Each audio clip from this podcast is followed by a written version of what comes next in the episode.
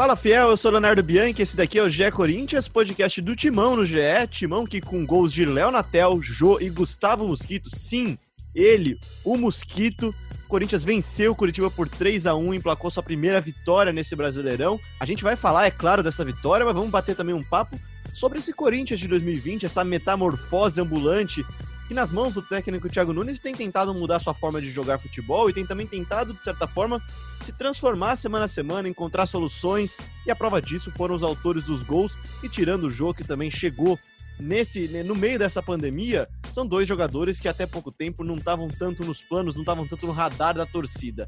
Para falar sobre tudo isso e muito mais, eu tô aqui com Bruno Cassucci. Tudo bem, Cassucci? Tudo ótimo, Leozinho. Um salve fiel torcida. Eu mantenho meu aproveitamento, mostrando que sou pé quente. Mais uma vez estive em Itaquera e busquei a primeira vitória do Corinthians no Brasileirão. Vamos falar dela e vamos falar dessas chegadas e saídas do Corinthians. Quem também está aqui comigo é o Marcelo Braga. Tudo bem, Bragueto? Fala, Léo, tudo bem? Muito obrigado aí pela oportunidade. O pessoal que está acompanhando a gente vai perceber que no episódio passado participaram Ana, Diego Ribeiro uh, e Cassucci. Agora o time mudou um pouco. O professor está oportunizando e dando chance a todos os integrantes do elenco uh, para ganharem minutagem nesse campeonato. É isso, aqui é quarta domingo, quarta domingo, com, com essa maratona de jogos, a gente está fazendo uma rodagem do elenco também. E quem está aqui aberto na esquerda com muita velocidade é Vitor Pozella, nosso nosso extremo, né? Como disse a professora Denor. Tudo bem, Popô? Nossa, estamos perdidos se eu for o extremo, velho. Que eu tô com a bunda do tamanho do Sid Clay, mais ou menos. Né? um bom dia, tá boa tarde, boa noite para vocês, velho. É, no máximo eu consigo jogar ali terceiro reserva. O João é o titular, o Bozelli é o reserva. Meu Deus. Aí, já que, não, já que não tem mais Gustavo, o Natan, aí põe ali de centroavante e reservão. Mas é sempre bom estar aqui com vocês, é, abrilhantando ao lado e aprendendo muito com vocês aí. E o King, né? Que momento. Que foi, como foi bom ouvir o King na última edição do podcast. Muito obrigado. É a voz da experiência, né, cara? Ele é o nosso jogo, cara. Ele chega, não precisa nem treinar, entra no jogo e faz gol. A gente falou bastante aqui recentemente, até das opções do Corinthians, daquelas respiradas profundas que o Thiago dá quando ele olhava pro banco. E acho que dá pra gente dizer, né, gente? Me impressiona muito, pelo menos isso, como o Thiago consegue encontrar soluções no elenco do Corinthians e até fora do elenco do Corinthians, mas no grupo de jogadores com o um contrato do Corinthians, né? Nessa quarta-feira, duas dessas opções, dois desses achados do Thiago, acabaram fazendo gols, que foram o Mosquito, o Gustavo Silva, como ele gosta de ser chamado, né? E o Léo Natel, carinhosamente já chamado de Leonatel Messi já pela torcida, e por mim também. Calma! É, Leonatel, Leonatel que fez uma grande partida, jogou, jogou bem, e o Mosquito que entrou e conseguiu fazer o golzinho dele lá. Então eu queria começar falando com vocês, gente, de como é que vocês encontraram, como é que vocês viram essas mudanças, começando por quem estava no estádio então e passou um frio danado, Bruno Cassucci. Olha, Léo, eu, eu não gostei quando eu vi a escalação do Corinthians, porque eu esperava um time mais solto. É, eu achei que a escalação do, do meio de campo ali com o Gabriel e com o Ramiro não era ideal. E, e, tanto é que a, que a comissão percebeu e mexeu no intervalo, né? Voltou já com, com um time mais ofensivo e não, não poderia ser diferente, né? Você com, com a mais dentro de casa tinha que fazer isso mesmo. É, é, mas eu gosto, eu, eu gostei dessas, dessas alternativas e gostei, antes de, do jogo, gostei da entrevista do Thiago Nunes na véspera. Falando de aproveitar os jogadores, falando de Será olhar mesmo. Hoje? Olhar mesmo o elenco do Corinthians. É, vira e mexe eu venho aqui e, faço críticas ao Thiago, mas acho que a gente tem que reconhecer. É, tem muito treinador que enche o saco da diretoria, dando entrevista, vazando informação, reclamando é, do que tem à disposição, pedindo reforços. E me parece que o Thiago está tá consciente do que, do que tem no Corinthians. É, a gente pode, pode falar que não é certo o Corinthians estar tá passando por isso, porque assim, o Corinthians está sem dinheiro porque pagou caro em jogador que está emprestado, pagou caro no Sornossa, pagou caro no Richard, pagou para jogadores do sub-23 que não são aproveitados, pagou no Matheus Alexandre que nunca pisou no Corinthians. Enfim, a gente pode citar uma série de problemas que fazem o Corinthians não ter dinheiro para contratar mas eu gosto muito disso do Thiago, de falar, beleza, não vai ter e eu vou, vou trabalhar com o que tem aqui, vou buscar o Mosquito, vou tentar trazer o Marquinhos e vamos tocar o barco. E acho que, que ele foi feliz na, nas escolhas. É, não é uma atuação para iludir muito. A gente tem que lembrar que o Curitiba perdeu todos os jogos, o Curitiba. É, Perdeu um jogador com 15 minutos, né? Exato, uma agressão. Né, parte do jogo. e mesmo assim conseguiu assustar o Corinthians em alguns momentos, conseguiu fazer um gol de empate, mas é um jogo que apresenta mais alternativas, assim, que a gente começa a falar, olha, talvez dê para tirar alguma coisa daquele jogador, talvez é, ali a gente encontre uma outra solução. É, acho que essas são as boas notícias e também o fato de conseguir a primeira, a primeira vitória, os primeiros três pontos e tirar esse peso das costas. Você falou da entrevista do Thiago Nunes, realmente foi uma entrevista muito boa, uma entrevista que, que assim, muito diferente do que a gente costuma ver no futebol, uma entrevista bem aberta, né? bem, bem clara, bem direta. Vamos ouvir então uma dessas respostas, duas dessas respostas do Thiago Nunes, que ele fala exatamente sobre oportunizar melhor os jogadores com contrato com o Corinthians. A gente está tentando, em conjunto com a direção, rever todos os processos internos aqui de comunicação com a formação, com a categoria sub-23, com os atletas que estavam emprestados pelo próprio clube. Então, é todo um processo de transformação de gestão, de, de ter um, um realmente um olhar novo, né, para que a gente possa aproveitar tantos atletas que estavam no clube e não tiveram tantas oportunidades nos últimos anos.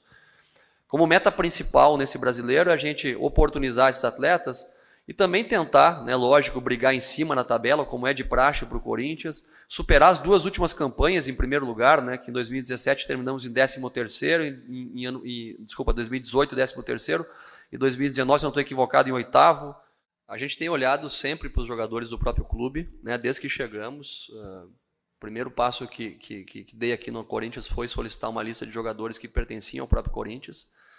Uh, a ideia desde o início era tentar oportunizar para jogadores do próprio clube, não só da formação, mas também atletas que não tinham tido oportunidades e continuidade em outros momentos, por vários fatores, né? às vezes pelo clube, às vezes pela, pela, pela, pela, pelo próprio atleta, às vezes que não tinha dado a resposta imediata né, desejada naqueles momentos. Tá aí, então. Pozela, o que, que você achou primeiro, então, dessa entrevista coletiva? E, e já, já deixo também a minha opinião achei que foi uma, de uma clareza e de uma sinceridade que a gente não está acostumado a ver no Brasil, né? Ver, ver o, joga, o técnico chegar e falar o objetivo do time esse ano não é ser campeão. Não é fácil para o técnico falar isso e muitos torcedores, muita gente não gosta de ouvir isso, né?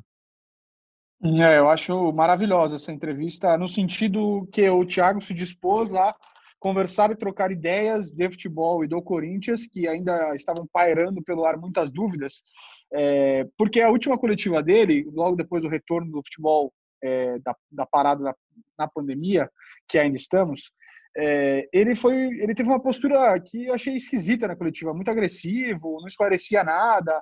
Uma pergunta simples sobre a função do Carlos, por exemplo, ele, ah, vocês têm que saber o que é a função, enfim. Nessa, eu achei que ele foi muito mais disposto a conversar mesmo, de coração aberto, e esclarecer algumas dúvidas que os jornalistas têm e que a torcida tem, né? Vale lembrar que nós só somos porta-voz para que o treinador converse com a torcida, que responda algumas perguntas que nós somos o meio campo aí, ligamos um ao outro. Então, eu achei uma entrevista muito boa e, e sim, essa, essa, fra essa frase dele, né? É um ano de transformação nem sempre o torcedor gosta de ouvir isso, mas alguém tem que fazer isso. É, talvez o Corinthians viva uma situação parecida com o que o Mano Menezes fez aqui no Corinthians em 2014, né? Quando o Tite foi campeão da Libertadores, campeão do mundo, 2013, o segundo semestre foi horroroso, foi um negócio ridículo. O Corinthians fez 11 gols no segundo semestre de 2013. É, o, o, Tite muito apegado aos jogadores que, que deram muitas alegrias a ele. Em 2014 foi um trabalho de reconstrução para que em 2015 o Tite voltasse e fizesse o que ele fez, um dos melhores times do Corinthians dos últimos anos, que jogava para frente, vale sacar, né? Esse papo de que faz 10 anos que ele joga igual, uma baita balela. É, mas eu acho que a entrevista foi ótima, que ele esclareceu, e como o Susi falou aí, cara, é importantíssimo o treinador também é, melhorar jogadores, é também parte do, da função do treinador de futebol melhorar o que tem. É claro que é maravilhoso, o São Paulo tem boas ideias, é um puta treinador, com perdão da palavra, acho ele fantástico, mas é onde ele vai é 60 milhões, 70 milhões de investimento. É, você sempre cria um argumento para o crítico falar, mas também com esses investimentos até eu faria o time jogar. Não acho que é assim, é, vejo muito mérito nele, mas também consigo enxergar é, uma trilha muito mais difícil e ainda mais complicada para o Corinthians, um time muito endividado, é, em fazer times competitivos. É, tudo bem, é um ano de transformação, mas tem que competir. Tem que chegar na final do Paulista, pelo menos, tem que ir longe na Copa do Brasil, tem que tentar beliscar uma Libertadores. Até é, porque, então... apesar dos pesares, a gente está falando do Corinthians, que tem Cássio, Fagner, Gil, Fagner, Gil Jô, Luan, Cantilho. Cantilho. Calma, é né? Não é um time ridículo. Não é um catadão, é, é um, né? Você pode ter é, defeitos é na um, construção do elenco. É isso. É um elenco que tem falhas, mas é um time que, peraí também, não, nem tanto ao céu, nem tanta terra. Marcelo Braga, chega dando tom. A sua opinião, então. Então, eu, eu destaquei duas frases aqui da coletiva, que na, em algumas edições passadas, é, depois daquele jogo contra o Atlético Mineiro, eu cheguei a perguntar numa análise, deixar uma pergunta no ar, se o Corinthians tinha mudado o seu estilo, se o Thiago tinha mudado suas ideias, se ele seria um time reativo e deixaria de ser um time propositivo. E ele deu uma frase aqui que foi: optamos, depois da pandemia, né? Optamos por atletas com característica mais de força, vitórias pessoais em, em duelos defensivos, para ter resultado e gerar mais confiança. Ou seja, ele precisava eh, levar aquele time para classificar no Paulistão, depois foi chegando nas fases finais, precisava ganhar, depois precisava brigar pelo título. É, a necessidade gerou um time mais é, mais cascudo, defensivo, mais né? seguro, mais cascudo. Exatamente. É, e aí ele diz também numa outra frase que as ideias continuam as mesmas. Um futebol mais de aproximação, de ficar mais com a bola e atacar mais que o adversário. Nesse jogo contra o Curitiba teve tudo isso. Teve, teve mais posse, teve mais ataque, mas é, é, um jogo que, como o Cassus falou, não dá para se iludir, porque com 15 minutos você tinha um jogador a mais e era o lanterna do campeonato, né? É, mas eu tava louco assim... para perguntar isso pro Thiago. E aí, na minha pergunta, foi exatamente a pergunta que eu fiz para ele na coletiva, se o time tinha mudado ou não. E aí, o meu, meu microfone falhou na hora, a assessoria tentou me pular. Falei, não, não, não, não, pera aí, deixa eu. E, e a resposta foi, foi, foi muito boa. Você já boa, tinha cara. tentado foi... perguntar pro Vital e não arrancou nada dele, né? Numa, exatamente, numa coletiva recente. Exatamente. E a resposta do Thiago foi boa mesmo. Exatamente. Não, e a gente fala bastante desse poder de, de, não sei se é de transformação, eu não acho que a palavra é transformação, mas essa, essa inventividade, talvez, de achar jogadores, de achar soluções. Antes de, de falar de Mosquito e de Leonatel, você tem o Piton, que sobe no começo do ano e já vira rapidamente uma opção sustentável, vai, uma, uma opção que é viável para o time na lateral esquerda. Mas vamos contextualizar isso, né, Leozinho? É, claro, o, claro. O Piton chega, o Carlos, é, a diretoria diz que vai negociar o Carlos, né, ainda pré-temporada, o Braga e o SUS podem confirmar isso. O Sid Clay chega totalmente... Da Flórida. O Carlos nem viaja. O, o Sid Clay chega totalmente fora de peso, pesado, é, hum. não só corporal, mas taxa de gordura muito elevada, enfim, sem jogar na Rússia. Então o Piton meio que ou era tu, era tu mesmo, né? E, e só, só para contextualizar, tu, né? por, por que, que o Piton virou titular de um dia para o outro? Não, sim. É, eu... é Ucrânia, né? O Dinamo de, Dinamo de Kiev. Desculpa, o, o... desculpa, desculpa. A geografia e... aqui, vou brincar de... Não, o que eu ia falar sobre o Carlos, é só uma informação. O Carlos, no início do ano, ele teve uma proposta de empréstimo para o Bahia. O Carlos quase acaba no Bahia nesse primeiro semestre. É, acabou não indo, o empresário freou, aí o Bahia levou o Zeca para lá, pro elenco. O Carlos ficou, ficou treinando, treinando, treinando e acabou aparecendo a chance agora está sendo negociado com o futebol italiano. E é mais uma prova daquilo que o Pozella falou no começo, o Pozella ou o Bruno. Eu não sei porque eu estou chamando o Cassus de Bruno hoje, mas eu vou seguir até o final. é, de, que o, de, de, que o Thiago não está reclamando, né? Ele perdeu um titular é, da lateral, um cara que tinha arrumado o time dele, mas ele sabe é, que o clube passa por momentos econômicos péssimos e não dá para brigar contra o, o euro nesse momento, né? Tem uma proposta para o cara, vende. Não, e, e, não precisa nem sem euro também. Ele também perdeu o Pedro Henrique, e aí a segunda já a segunda invenção dele, que não é bem uma invenção, já, já era meio bola cantada que isso ia acontecer em algum momento, que é o Avelar na zaga, que entrou e entrou bem. Aí você tem o Carlos Augusto, como a gente já falou, que também estava meio que escanteado, ganhou chance e saiu de largado até ser vendido para a Europa, uma boa venda do Corinthians para a Europa. E aí você também tem o Gustavo Mosquito, pedido dele que chegou e já jogou. O Otero, uma contratação que no mínimo ele aprova. O Leonatel, uma contratação que no mínimo ele aprovou, que ele assinou, uma oportunidade de mercado. E o Arauz, que depois de dois anos, o Arauz, é, é bom lembrar, o Cassucci e o Braga podem dizer melhor também o Arauz não era nem opção para o Carilli, né, por exemplo. E o Arauz ele entrou e entra como titular agora e na, na minha visão ele ganhou a posição do Luan já, né, Cassucci? O, o Arauz chegou a ser emprestado para Ponte Preta. O, o Carilli até, até deu umas chances para o Arauz e o Arauz também não, não correspondeu, né? E o que assim, é muito difícil a gente avaliar por treino, né? Às vezes o torcedor pergunta: "E aí, o fulano tá treinando bem? Esse fulano tá treinando bem?" Mas mesmo no que a gente via, assim, não dá para falar que o Aral se destacava, que ele arrebentava nos treinos, não era uma coisa assim. Tinha o lance da timidez, é, que até hoje no Corinthians, conversando com as pessoas, falam que é muito difícil ouvir a voz do Arauz, que ele tá se soltando de fato aos poucos, mas tem tudo isso.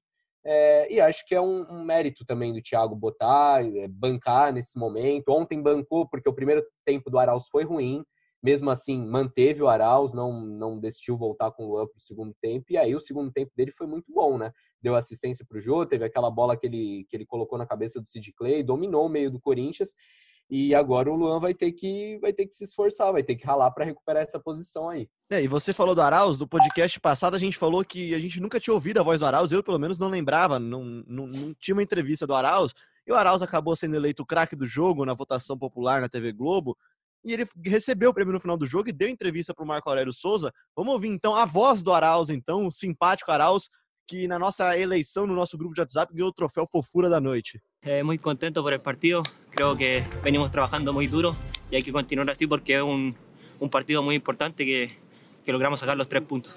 Estamos muy felices. No, no es tímido, solo que no, no gosto falar muito português porque, porque de repente erro muito. Sim, pode dar uma quebrada, né? Como Sim. os jogadores falam. Sim, mas muito contente por el triunfo e hay que continuar assim.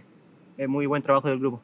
Tá aí o Arauz, então. Eu já vi que um de vocês dois levantou a mão. Marcelo Braga levantou a mão, Braga? Vai lá. Não, é porque a gente tá falando de jogador que, que tava desacreditado e eu quero só contar um bastidor. Na semana passada, aí, quando a gente deu a notícia que o Gustavo Mosquito chegaria ao Corinthians de volta, né? Que ele tinha sido pedido.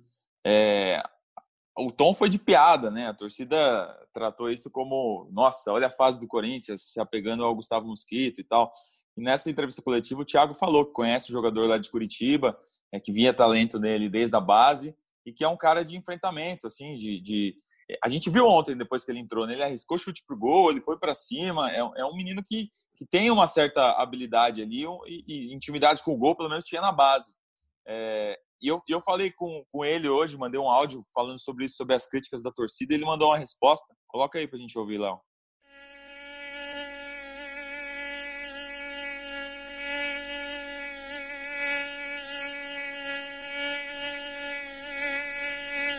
Esse é o áudio do Mosquito aí que ele mandou pra gente. Tá motivado, então... né?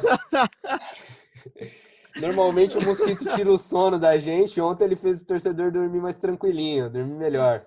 Ah.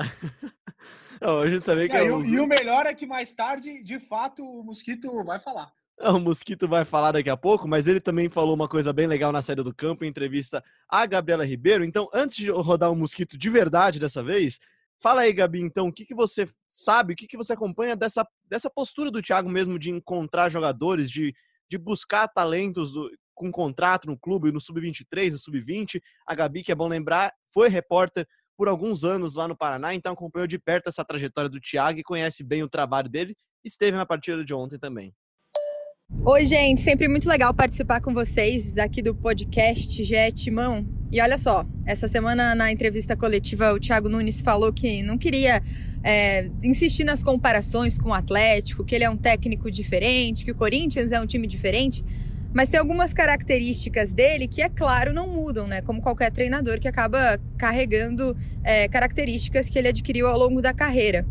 E é óbvio que o trabalho né, mais recente dele antes do Corinthians, que foi o Atlético Paranaense, tem muito disso. Porque ele usava muitos jogadores que vinham das categorias de base, jogadores que ele conheceu, jogadores que ele foi campeão em 2018 do Campeonato Paranaense com a equipe sub-23 e acabou apostando nesses jogadores aí para ganhar a Copa Sul-Americana em 2018 e também para ganhar a Copa do Brasil em 2019. Entre eles, vale sempre lembrar né, o Bruno Guimarães, que hoje está no Lyon. É, e é claro que no Corinthians ele traria essas características também. Inclusive, no começo do ano, logo na apresentação dele, ele já falou sobre isso falou que gostaria de trazer alguns jogadores da base do Corinthians, apostar nesses jogadores, porque ele sabe que essa é uma solução barata para o clube, até na atual situação, né? Para o Corinthians, acaba sendo também um caminho viável. É, e ontem, no jogo de ontem, né, na Arena Corinthians, a gente pôde ver bastante disso. O Piton entrando na, na vaga do Sid Clay, que já é né, aquela disputa que a gente é, já tá vendo aí desde o comecinho da temporada. É, ele apostou também um pouco no Juan, no ataque e, é claro, no Gustavo Silva. É, o Gustavo Silva, para quem não conhece, né, o Mosquito, agora chamado de Gustavo Silva, voltou pro Corinthians na semana passada, né? Ele estava jogando no Paraná e estava emprestado pelo Corinthians. E foi uma dessas apostas. Aí ontem no fim do jogo, é, eu estava na transmissão do Premiere e conversei com o Mosquito e ele se emocionou bastante. Principalmente ele agradeceu ao Thiago Nunes pela oportunidade. Na verdade, o Mosquito, ele nem imaginava que ele poderia fazer parte dos planos do Corinthians para essa temporada. Eu conversei com algumas pessoas que tiveram contato com ele antes do jogo de ontem, né, na, lá no Paraná, ainda quando ele estava jogando, até havia marcado um gol na Série B contra o Confiança, e o Mosquito já não achava que ele estava nos planos do Corinthians. E aí foi para ele uma surpresa ser chamado pelo Thiago Nunes, ser é, aposta do Thiago Nunes no jogo de ontem. E, inclusive, nessa entrevista então, que ele deu no fim do jogo, ele chorou bastante, é, agradeceu a família dele, agradeceu a esposa, os filhos, né? Um jogador jovem, mas já tem a família dele. É, e agradeceu também ao Thiago Nunes por essa oportunidade. O Evandro Fornari, na entrevista coletiva, também falou disso, é, falou sobre a, a, essa aposta no Gustavo, né? Que pode ser uma solução aí para o Thiago Nunes. Lembrando também, né? Falei da entrevista coletiva do Thiago, que ele falou que é, ele não queria ser comparado, né? Não queria comparar os trabalhos do Atlético com o trabalho do Corinthians. Mas o Thiago, recentemente, depois do jogo contra o Grêmio, ele falou que ainda estava em busca daquele jogador, né, que ele quer no esquema dele, que é um jogador pela ponta, pelas pontas no ataque, é, principalmente pela esquerda, né, para dar mais velocidade, mas enfim, aonde ele conseguir encaixar esses jogadores de ponta, o ponto atacante. E o Gustavo fez justamente essa função. Então, quem sabe, ele, o Thiago Nunes até falou que está esperando um jogador encaixar nessa posição. É, busca essas soluções caseiras, já fez isso no Atlético Paranaense, está tentando buscar no Corinthians, sem que seja é, uma contratação cara, mas buscando uma solução caseira para resolver o ataque do Corinthians nessa temporada. A Gabi falou da entrevista então que ela fez com o Mosquito. Vamos ouvir também então a entrevista do Mosquito, bem emocionado na saída do campo, agradeceu bastante a oportunidade do Thiago e marcou um, um dos gols dessa vitória do Corinthians. Cara, desculpa a emoção aí. É só agradecer a Deus mesmo, minha família, só minha esposa e eu, sabe que o que eu passei para chegar aqui para fazer um gol. Minha esposa, agora meus filhos que, estão com três meses, só eles, minha família, sabe que eu passei para chegar aqui para fazer esse gol, quanto eu me dediquei, quanto eu me cobro. E agradecer, cara, agradecer a Deus, agradecer a eles, agradecer ao Corinthians pra, por me dar mais uma oportunidade, ao Thiago aí. Muito feliz, muito feliz mesmo. Na época que eu tava no Curitiba aconteceram alguns problemas, eu fiquei um ano sem jogar, né? Mas não tenho mágoas, não tenho Nunca vou torcer contra o Coritiba, jamais. Tenho, tenho amigos aí, tenho companheiros, né? E torço para que todos se deem bem, o clube também, né? É, cabeça boa, é, como eu falei, agradecer essas pessoas que estavam do meu lado, a Deus e, e como eu falei, muito trabalho, muita dedicação para chegar até aqui e fazer um gol com essa camisa tão grande, que é a do Corinthians. Bom, é isso aí. Então acho que chegamos à nossa hashtag, hashtag zumbido no GE. Você que quiser participar dessa semana, manda aí o zumbido do mosquito pra gente. Zumbido no GE. Como é que escreve? Como é que escreve? Vai. Soletrando. Zumbido. Ah, zumbido não tem segredo, pô. Zumbido, pô. A galera já escreveu paeja, não vai conseguir escrever é. zumbido, Léo. Me ajuda então, a te ajudar. Então, pô. vou aproveitar então que você falou então da paeja no GE. Deixa eu já trazer Léo, a primeira rapidinho. participação. Vai lá. Antes, antes você, senão a gente vai, vou perder o fio da meada aqui. É, é, só uma estatística muito legal. Vocês falaram do Arauz bastante. O Arauz ontem foi o primeiro em passo para finalização, foram quatro. O primeiro em dribles certos. Sabe quantos foram os dribles? Dois.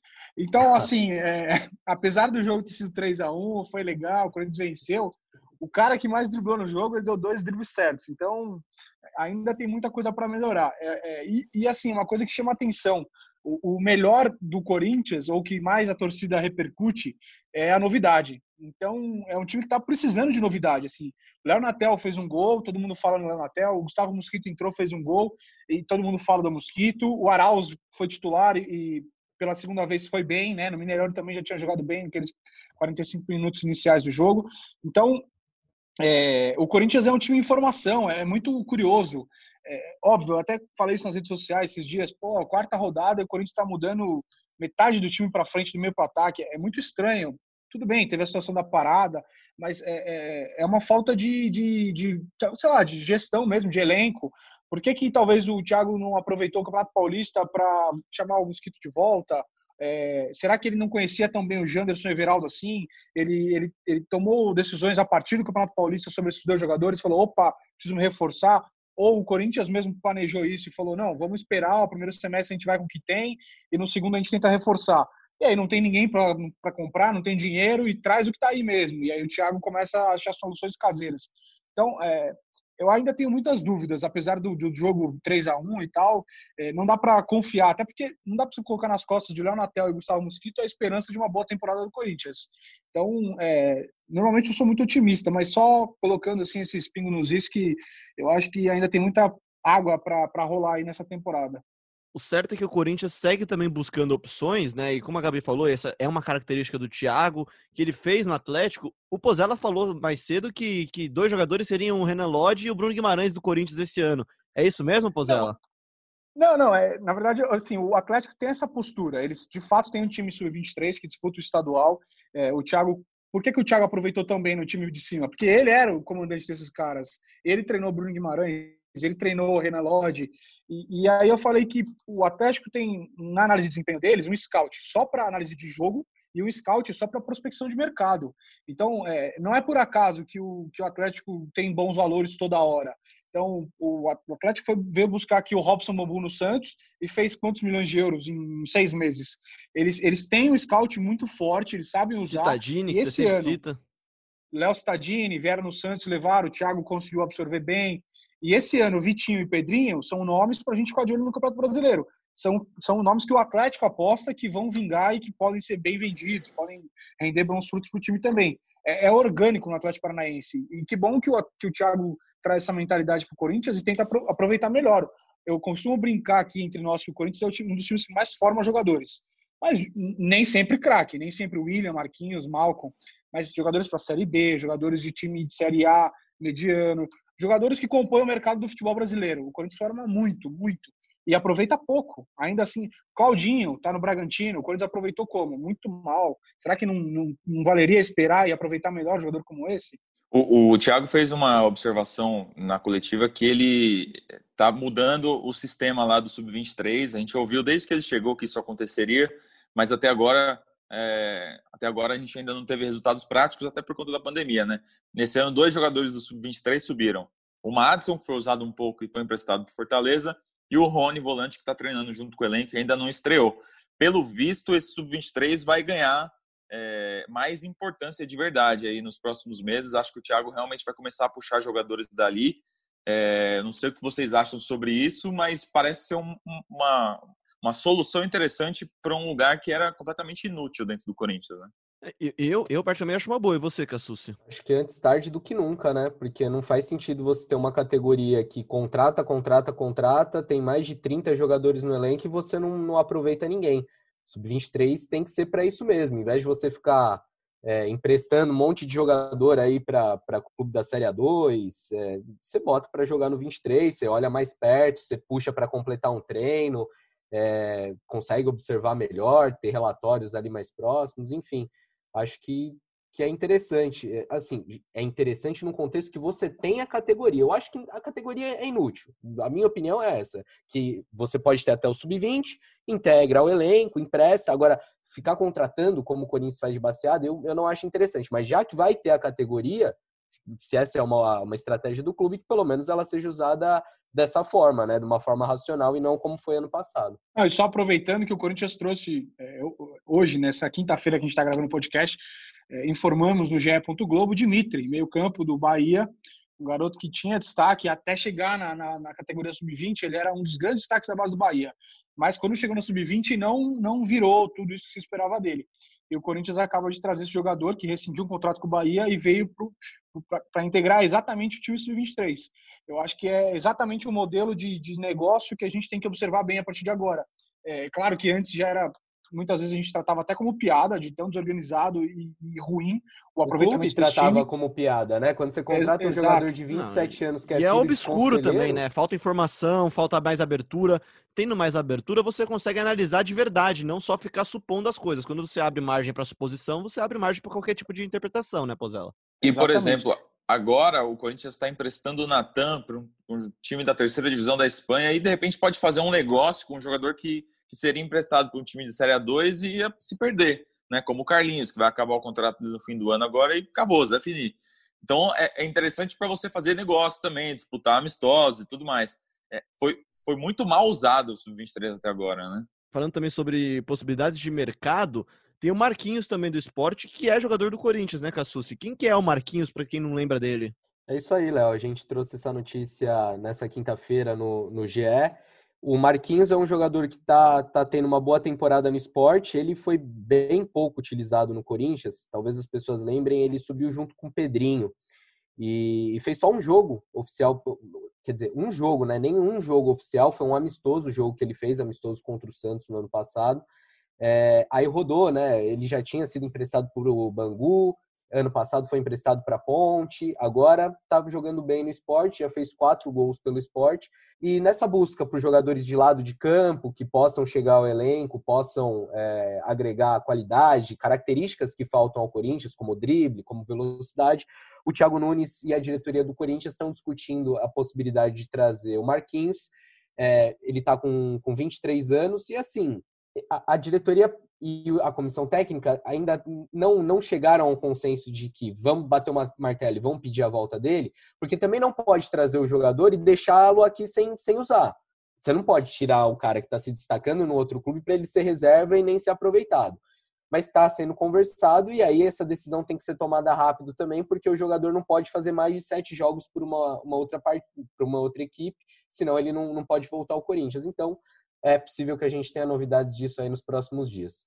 É, a gente vai acompanhar isso de perto, mas é outro exemplo de, de prospecção do mercado dentro do Corinthians até, né? Tem tanto jogador sob contrato que às vezes se você não tiver alguém que olhe isso daí, você vai acabar perdendo, como acabamos de citar agora, jogadores como Carlinhos, por exemplo. É, seguindo aqui, gente, para a gente continuar falando também sobre oportunidades de mercado, Otero tá mesmo chegando, né? Já, já até se despediu do pessoal do Atlético. E o Janderson saiu, né, cara? O Janderson, assim, começou o ano como titular, começou, terminou o ano passado tendo muitas oportunidades, começa o ano como titular, mas vai mal. A pandemia chegou, ele parou de jogar como titular, parou de ter chances também como entrar. Outro dia a gente falou aqui que o Mosquito foi pro banco, nem ele. Muita gente criticou isso, né? Até falou, pô, o Mosquito chegou na quinta, no sábado ele já tá no banco já. O Janderson nem no banco tá, ficou em São Paulo e foi emprestado, né, Braga? É, eu tenho uma opinião sobre o Janderson. Eu acho que a necessidade acabou queimando o Janderson, né? A gente começa o ano com o Thiago atrás de um jogador para lado de campo, esse jogador não chega e ele começa o ano usando o Janderson, o Madison. É, eram jogadores ali que não estavam prontos para assumir essa responsabilidade. O Janderson foi titular por sete jogos seguidos no início do ano, né? E embora ele já, já tivesse uma rodagem no ano passado, entrando em alguns jogos, ganhando experiência, não era para o Janderson ser o cara desse time, era para continuar ganhando experiência, entrando aos poucos e tal.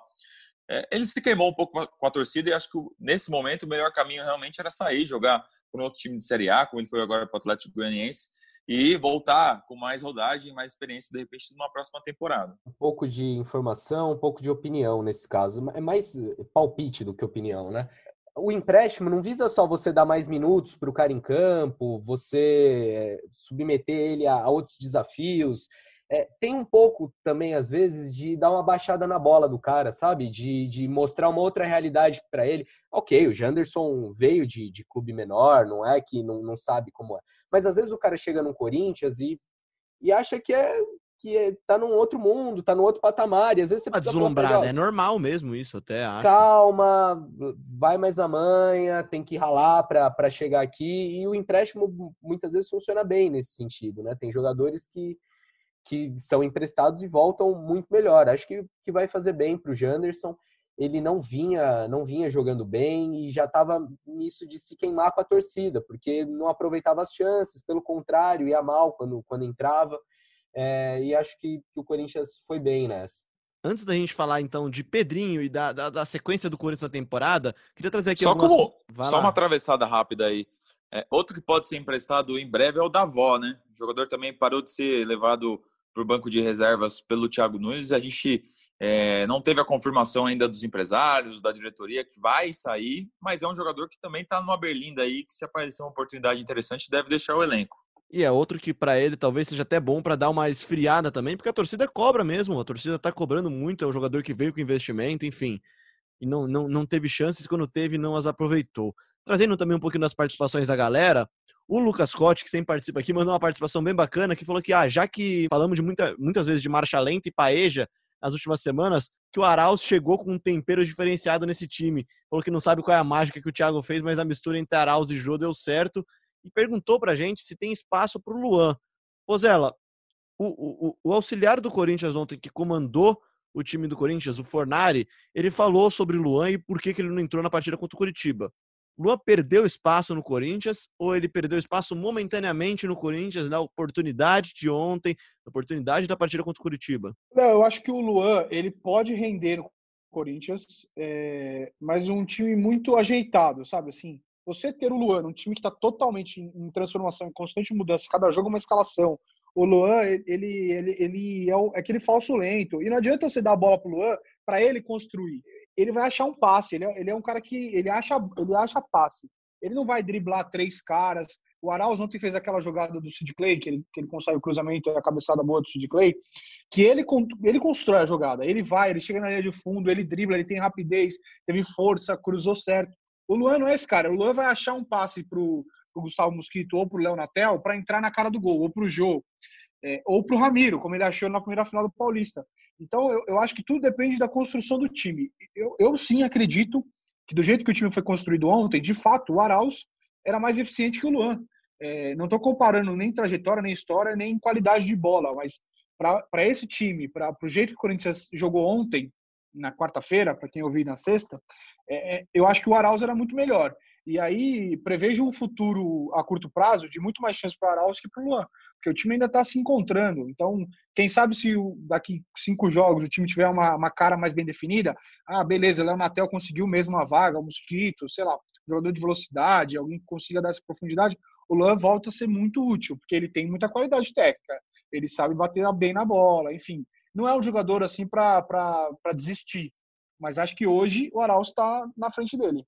É, eu acho que o Corinthians não pode, a torcida não pode desistir do Luan, é, pelo investimento, por tudo envolvido, assim, é muito cedo para abrir mão ou para ficar pegando no pé, como eu vi nas últimas semanas por parte de alguns torcedores. E disso que o Pozella falou de, de um time mais arrumado, é, o Corinthians ainda tem que fazer muitos ajustes, é, tanto na criação, né, que é uma coisa que a gente vem falando nos últimos episódios, mas também na defesa. É, ontem, com um a mais, o Corinthians conseguiu tomar contra-ataque, tomou um gol de empate do Curitiba em casa. É, o Curitiba que ainda não tinha feito gol no Brasileirão. E por quê? Assim, muita gente ah, o Sid Clay. O Sid Clay errou na jogada. O Sid Clay demorou uma eternidade para voltar. A cobertura do Danilo Avelar não foi legal. Mas o Curitiba tinha uma avenida, né, também para avançar. É que o Uber tava com preço dinâmico ali. O Sid Clay não conseguiu pegar. mas assim, o, o, o Sid Clay tá errado? Tá errado. Mas por que, que essa jogada aconteceu e, e foi estourar lá atrás? Por que, que não se matou essa jogada na frente? O Corinthians em casa, com a mais, perdia a bola e não, não sufocava, deixava o Curitiba jogar. Não pode. Então, eu acho que tem que, tem que ser feitos eh, diversos ajustes no Corinthians. Na saída de bola, acho que tá na hora de pensar numa alternativa para o Gabriel, de jogar com Ederson em Cantígio, de deixar um time mais fluido. É, o time ganha mais apoio com o Sid Clay pela esquerda, mas precisa corrigir mais a marcação. A gente fala do Thiago aproveitar jogadores, eu acho que ele também pode melhorar jogadores. O Danilo Avelar, eu acho que tem características para dar um bom zagueiro, teve boas partidas, principalmente no Campeonato Paulista. Acho que no Brasileiro ainda está ainda tá oscilando um pouco. Mas assim, alguém precisa chegar no Danilo Avelar e falar: Danilo Avelar, um zagueiro se posiciona assim. Um zagueiro não vai seco em todas. O Danilo Avelar, todo o corte ele toma. Ele vai seco em todas. Precisa alguém chegar e falar só cerca. Sabe quando você está jogando Society? Alguém fala: não, não vai seco. Porque ele é o último é, homem agora. Não tem ninguém atrás dele agora. Tem só o Cássio atrás dele. Essa é a diferença, inclusive, que o Felipe Melo, até no Palmeiras, falou outro dia no seleção. Eu tava vendo ele falar que é isso quando você é o zagueiro, você não pode errar, cara. E tem esses problemas defensivos e na frente é a mesma coisa. Não é um time que, que tabela com tanta facilidade. Ontem foi melhor, foi um time que foi mais envolvente, que conseguiu finalizar mais, mas ainda precisa precisa ter mais fluidez nesse jogo. E aí, quando o time crescer, vai ser muito mais fácil encaixar o Luan nesse time. Não. E aí o Thiago fala muito sobre esse rótulo e tal, que desculpa, Léo, que ele não gosta de rotular, mas é inegável, assim, tudo bem, ah, o Gabriel pode proteger um pouco mais a zaga, é inegável e quando ele coloca dois meio-campistas soltos, é, mais soltos, vai, Ederson e Cantilho, Camacho e Cantilho, o time joga muito melhor. Pelo amor de Deus. E, e óbvio, os caras de beirada, os caras que agridem. Se, se não fica naquele toca, toca, toca, toca, não chega a lugar nenhum. Legal, o Corinthians teve 50% de posse, como ele falou na coletiva de, de, de terça-feira contra o Grêmio. E quantos chutes no gol deu? Cinco? Não, é uma posse enganosa, né? Uma posse. Isso não quer dizer nada. Você tem que agredir o adversário. E ele sabe disso também. Então, assim, é, o segundo tempo, eu acho que jogos em casa contra adversários tão mais fracos assim, ou em tese mais fracos, tem que colocar o meio campo mais solto, o Ederson e Cantilho ou o Camacho e Cantilho. Não dá para ficar usando o Gabriel, que ele não tem essa qualidade de passe, não adianta. E é legal ver o Cantilho jogando, né? Virando bola, lançando. É legal ver jogador que acelera o jogo desse jeito, né? Me, me, lembra, lembra muito, muito Perdigão quando chegou no Corinthians. Perdigão virava umas bolas assim, ó. É que à tarde a gente vê Champions League, cara, aí você vê como é que a, como é que a bola gira de um lado pro outro do campo. Acho que o que o Corinthians tem mais próximo disso, e ainda assim é, é distante, é o Cantígio mesmo, que tenta inverter uma bola, a bola chega no Gabriel, o Gabriel passa pro cara do lado, pro cara do lado tentar passar pro outro cara, né? Hoje, hoje, Joe e Cardi, hoje, hoje, 20 de agosto de 2020. Para cobrar pênalti ou. O Joe é mais confiável, né? O Joe é 100% mais confiável do que o Icardi. Mas oh, o Jô é muito embaçado, é né, cara? O Jô, eu, eu gosto muito do Jô e é legal ver ele a gente já tinha visto em 2017, mas está podendo ver agora de novo com, com um elenco mais novo. Como ele, ele chama os moleques, como ele incentiva antes do jogo, durante o jogo, é, e mesmo de relatos que a gente ouve assim da liderança que ele exerce, é, foi uma, uma, baita contratação do Corinthians. A gente pode falar de, de valores, dos problemas, mas em campo não é, é diferenciado mesmo. E é um cara que mudou muito também, mudou de postura, né? Aquele jogo do Atlético Mineiro de 2013 é outro jogo, cara. O jogo que voltou pro Corinthians é outra pessoa, enfim. Isso é até papo para outro podcast, até pro dia que o Jô participar aqui do Gé Corinthians, só para trazer o aqui. O Jô uma... de Deus é demais, velho. Esse o é o Aliás, Jô de Deus. O Jô, o Jô deve estar tá dando graças a Deus nessa brechinha do calendário, hein, nessa semana livre aí, porque jogou todas desde que chegou, né? Pois é. Esse é o próximo tema pesado, nosso até. Hein? Jogo ah. contra o Bragantino, jogo contra o Bragantino, o Mirassol. Faziam oito meses senhora. que ele não jogava uma partida de futebol, né? É mais do que o dobro do tempo do que todos lá que estavam sem jogar partida de futebol. Mas enfim, só para trazer uma participação da galera aqui, o Nicolas Joloidovski, se eu pronunciei o nome certo dele aqui, participou com a hashtag da semana passada, até falando do câmera lenta no GE. Falou que tá na hora de tirar, se tá na hora de tirar o Ramiro do jogo, porque a equipe perde muita amplitude e profundidade e deixa o time em hashtag câmera lenta no GE, como ele disse. O Robinho também pergunta aqui. O Robinho não, desculpa. O, Robinho fala aqui do Cartola do João. O João até falou que não gosta muito disso, né? E o Gustavo Inocêncio falou aqui que o Thiago tem que dar um despertador pro Luan, porque o Luan tá meio que dormindo um pouco. Enfim, falando sobre Ramiro, mal de novo ontem, né, Cassucci? Ah, não, não foi legal. O, o, primeiro tempo dele, tanto que, que foi sacado no intervalo, ele era lançado, não conseguia chegar na bola, errava passe curto, é, era um jogador que eu tinha muita expectativa, né? Porque quando ele jogou em janeiro foi muito bem, acho que foi um dos destaques do time, mas não, não tá legal nesses últimos jogos e não, não vou não vou sur me surpreender se o Thiago sacá-lo. Agora o Pozella estava discordando agora há pouco, você acha que tem que, que bancar o Ramiro, é isso, Popô? 100%. O Ramiro é o balanço. Sabe o balanço? Toda a bateria tem um balanço, toda a torcida tem um balanço, todo time tem um balanço. O Ramiro é o balanço, ele é o perfeito balanço. Beleza, ontem ele tava numa noite muito. É um pouco desbalanceado, vai. Tá dando um zumbido aí essa bateria, velho. Ele, ele é o balanço que o Fagner precisa. Para o Fagner ser feliz, ele precisa do Ramiro. E Aliás, o, o Fagner, Fagner, não foi bem ontem, né? Mas não foi bem também por conta do Ramiro, porque o Ramiro exato, faz os exato. movimentos que o Ramiro não favorecem o Fagner. Mas se o Ramiro erra muito, o Fagner dificilmente vai conseguir jogar. Mas o Ramiro é o famoso, é o, é o matador em silêncio. Craque Você silencioso. não vai perceber, você não vai perceber e ele vai usar silenciador para fazer gol no outro time.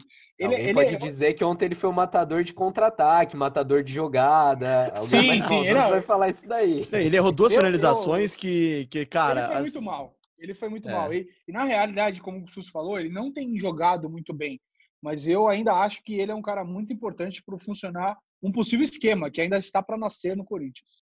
É isso, acho que a gente conseguiu matar bem a partida contra o Curitiba, a vitória contra o Curitiba, conseguimos falar bastante dela. Acho que a gente tem que falar para encerrar, do, encerrar o podcast desta quinta-feira, né? Esse episódio de número 64. 64, tô certo? Tô, 64, isso mesmo. É, hashtag gente... zumbido no GE. Hashtag zumbido no GE, para quem quiser participar do episódio. Tá, é a opinião do Mosquito.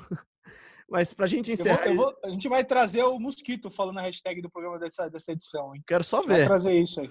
Ó, pra gente, pra gente encerrar então o nosso programa, nessa semana, muitos, muitos zumbidos, muita informação cruzada sobre Pedrinho, sobre a venda do Pedrinho, se iria voltar, se não iria voltar, se tinha sido concretizada, se ela era casada com a do Ione ou não era. É, o que, que aconteceu nessa semana, Bruno Cassucci? E por que que tivemos todos esses zumbidos, essa, essa informação mal contada, digamos assim? Lá, lá, vamos, lá vamos nós no papel de ser chato aqui, né? E falar de como o Corinthians. Parafraseando é Ana, parafraseando Ana Canhedo, nem a NASA consegue explicar essa negociação. É, tudo é mal explicado no Corinthians, né? Mas vamos trazer para o torcedor que ainda não está sabendo o que aconteceu. O Corinthians, inicialmente, é, receberia 20 milhões de euros na negociação do Pedrinho. Foi um valor anunciado pelo Benfica, porque o Corinthians não divulgou os valores na época. E, em resumo, agora vai receber 18. Antes, teria que pagar 3 milhões pelo Johnny Gonzalez. Agora se livrou dessa, dessa pendência, liberando o jogador. É, a minha reflexão é: é melhor você é, ficar com 18 milhões sem um jogador, sem um atacante, ou com 17 milhões e ter um jogador numa posição carente. O entendimento da diretoria do Corinthians é que não é só por um milhão de euros. Além de você ter que pagar esse um milhão de euros para ficar com o Johnny, você teria que bancar todo o salário dele. Só que o Corinthians já sabia disso lá em fevereiro, né? Em resumo, eu acho que assim, o Johnny não tinha nem que ter vindo. Era para fazer a venda do Pedrinho pura, de preferência pegar 20 milhões. Não conseguiram. Agora, com o Pires na mão, para evitar uma briga na, na FIFA, para receber os 20 milhões, porque precisava da agilidade para ter esse dinheiro, porque o Corinthians conta com esse dinheiro para pagar três meses de salário atrasado, para pagar parcela de, de, outros clubes, de compras de outros clubes, é, uma série de dívidas aí que o Corinthians teve. O Corinthians fez esse bem bolado e topou pegar os 18 milhões, mesmo com o Benfica pagando só no ano que vem, a primeira parcela, o Corinthians com o contrato em mãos já vai conseguir antecipar o valor da venda do Pedrinho. É, e esse dinheiro, eles, é, é, bom dizer, né? O Corinthians ele não recebe do Benfica agora. O Corinthians, ele, como já adiantado pelo Matias aqui, o diretor financeiro do Corinthians, o Corinthians já tentava já esse dinheiro por meio de um banco, antecipar toda a quantia, ao invés de receber em parcelas, como foi a negociação com o Benfica. E, e, e, de certa forma, o Corinthians precisava que o Benfica desse o acordo final, né? Assinasse o cheque, né? Mesmo que você não fosse descontar o cheque, acho que é essa a melhor forma de explicar, o cheque precisava estar assinado. E agora o cheque está assinado, né, Braga? Agora o Corinthians sabe que vai ter esse dinheiro do Pedrinho algum dia e vai antecipar esse dinheiro já. É, esse dinheiro deve chegar logo, né? O, o, Benfica vai, vai dar a transferência. Com essa transferência, o Corinthians vai conseguir fazer o adiantamento no banco, vai pagar ali uma porcentagem também por esse adiantamento, vai perder uma fatia. Nessa história toda, uh, o, o, que, o que incomoda, na verdade, são as pontas soltas, né? Se a gente voltar uh, um mêsinho atrás, lá o Corinthians ia devolver o Ione porque o contrato permitia. Ele não fez cinco jogos, é, tinha feito só quatro. Então era só devolver. Aí o Benfica entendeu que não, que, que o negócio era casado e que era um desconto. E aí tem a briga. Parece que as coisas não são muito bem conversadas, né? E aí fica sempre uma ponta solta, uma, uma, uma polêmica aqui, uma polêmica um ali. Zumbido. Um zumbido no GE. Enfim, também acho, concordo com o Cassus, não era nem pro Ione ter vindo, acho que o, de repente a comissão técnica emocionou, falou, traz que eu quero, eu preciso e tal. E aí o negócio ficou desse jeito. O Corinthians deve receber esse valor agora, no começo de setembro, e botar a casa em ordem, pelo menos na questão dos salários. É, é aquela questão, né? Eu quero, eu preciso do Ione. Mas, enfim, uma coisa interessante nessa negociação toda, Pozella, é que o Corinthians, de certa forma, se beneficiou muito com o câmbio, né? Então, de certa forma, o Corinthians não perde dinheiro, né? Pode até ser, Léo. De fato, pode ser. É, né? Desculpa, é. Não tem discussão isso. O câmbio, o euro valorizou em relação ao real. É, o que eu acho que o Corinthians perdeu muito foi credibilidade com o Benfica, porque, ok, tinha esse gatilho no contrato do Ione, mas não é uma coisa normal. É, com, certeza o dirigente do Benfica não ficou feliz com essa devolução. Eles apertaram as mãos, mas aí o Corinthians usou o contrato para devolver, né? É, é, tipo, ah, beleza, um acordo de cavalheiros, mas olha aqui, ó, na linha fina aqui, ó, tá escrito que se a empresa X, então assim, é, não foi legal o comportamento, é, não foi legal não ser transparente, o que é recorrente no Corinthians, e é uma prática péssima, já que a chapa chama transparência. É, é um absurdo não divulgar quanto foi.